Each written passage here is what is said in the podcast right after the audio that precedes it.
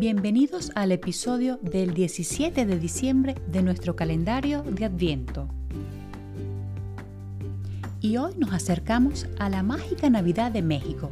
Aquí las tradiciones festivas se entrelazan y fusionan entre lo prehispánico y lo español para crear una celebración única.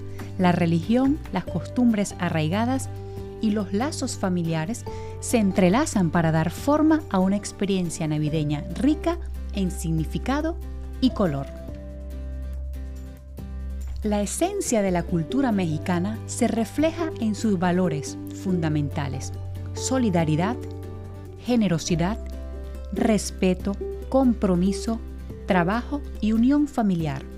Desde inicios de diciembre hasta principios de febrero, estas virtudes cobran vida en una serie de eventos y celebraciones que unen a familias y amigos, en un espíritu de alegría y hospitalidad.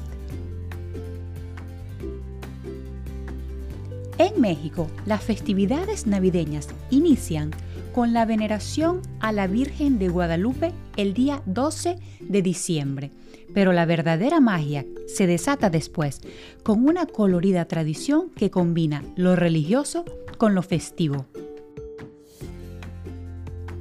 Desde el 16 hasta el 24 de diciembre, las familias mexicanas abren sus hogares para recrear el peregrinaje de María y José en busca de posada en Belén. Este es el pretexto perfecto para reunirse, cantar villancicos, compartir tamales, atoles, buñuelos y disfrutar de los dulces que caen de las piñatas. Pero en realidad, ¿qué son las posadas?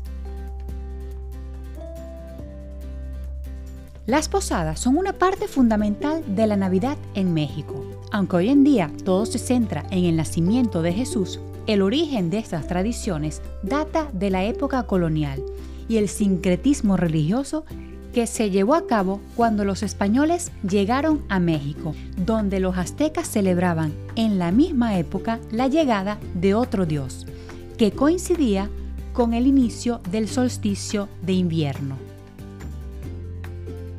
Al llegar los españoles con sus planes de evangelización, se dieron cuenta de que estas celebraciones de los aztecas encajaban perfectamente con las fechas de la Navidad y transformaron estos rituales en las llamadas misas de aguinaldo. Ambas tradiciones se fusionaron y dieron lugar a las posadas. Estas celebraciones reflejan la búsqueda de María y José por encontrar refugio antes del nacimiento de Jesús. Las primeras posadas fueron celebradas por misioneros agustinos en San Agustín Acolmán, al noreste de la Ciudad de México. Durante nueve días se realizaban misas de aguinaldo recordando el peregrinaje de María y José. Las misas eran realizadas al aire libre, en donde se leían pasajes y se realizaban representaciones alusivas a la Navidad. Además, se daban pequeños regalos a los asistentes conocidos como aguinaldos. Al concluir, los participantes salían en procesión cantando letanías hacia los conventos, donde pedían posada y recibían aguinaldos que incluían frutas y dulces. En la actualidad, la esencia de las posadas persiste, pero varían según la región.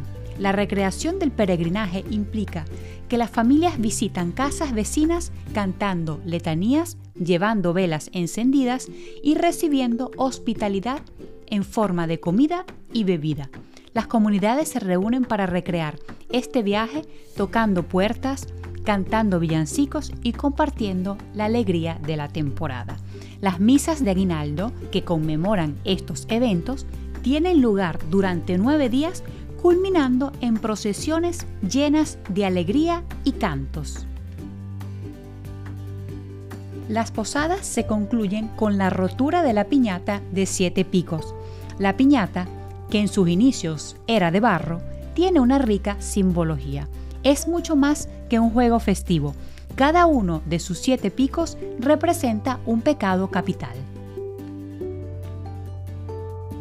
La pereza o la falta de ganas de trabajar o hacer las cosas, desatender y tardar en hacer ciertas acciones. La envidia, tristeza por el bien ajeno y el deseo de algo que no se posee. La gula o el apetito desmedido de comer o beber algo. La ira, ese sentimiento de enfado grande y violento que puede llevar al deseo de venganza. La lujuria o deseo excesivo de placer sexual. La avaricia, ese afán desmedido de poseer y adquirir riquezas para atesorarlas. Los colores brillantes de la piñata también tienen significados específicos que simbolizan la vanidad y la tentación. El palo hace la representación de la fuerza con la que se romperán esos pecados capitales y marca un nuevo inicio. Al romper la piñata, los participantes buscan vencer el mal guiados por la fe, con los ojos vendados, simbolizando la confianza en Dios. Aquellos que intentan romperla buscan superar los malos deseos. Una vez rota, la piñata llena de dulces y frutas representa la recompensa final por vencer el mal. Hoy en día las piñatas se han convertido en una metáfora de superar los desafíos y encontrar alegría compartida. También se dan aguinaldos al finalizar la posada. Se obsequian pequeñas bolsas rellenas de galletas, cacahuetes, cañas de azúcar, fruta y diversas golosinas. Un buen regalo para que los invitados se lleven a casa. Por otro lado, en México la cena se realiza en Nochebuena, con una variedad de platos y bebidas, desde tamales y bacalao hasta ponche y sidra. La bebida estrella es el tradicional ponche caliente, que añade calidez y sabor a las celebraciones. Esta bebida se prepara con frutas de la temporada como son la guayaba, el tejocote, la ciruela y se endulza con caña de azúcar, piloncillo y canela. Algunas personas acostumbran ponerle piquete, que significa agregarle un poco de alcohol a la bebida. Después de la cena, los mexicanos pasan al espíritu generoso y afectuoso de la temporada y se dedican a intercambiar los regalos con sus seres queridos. ¿Les parecen interesantes las tradiciones navideñas en México? También hay otro país en donde las piñatas se utilizan para vencer el mal.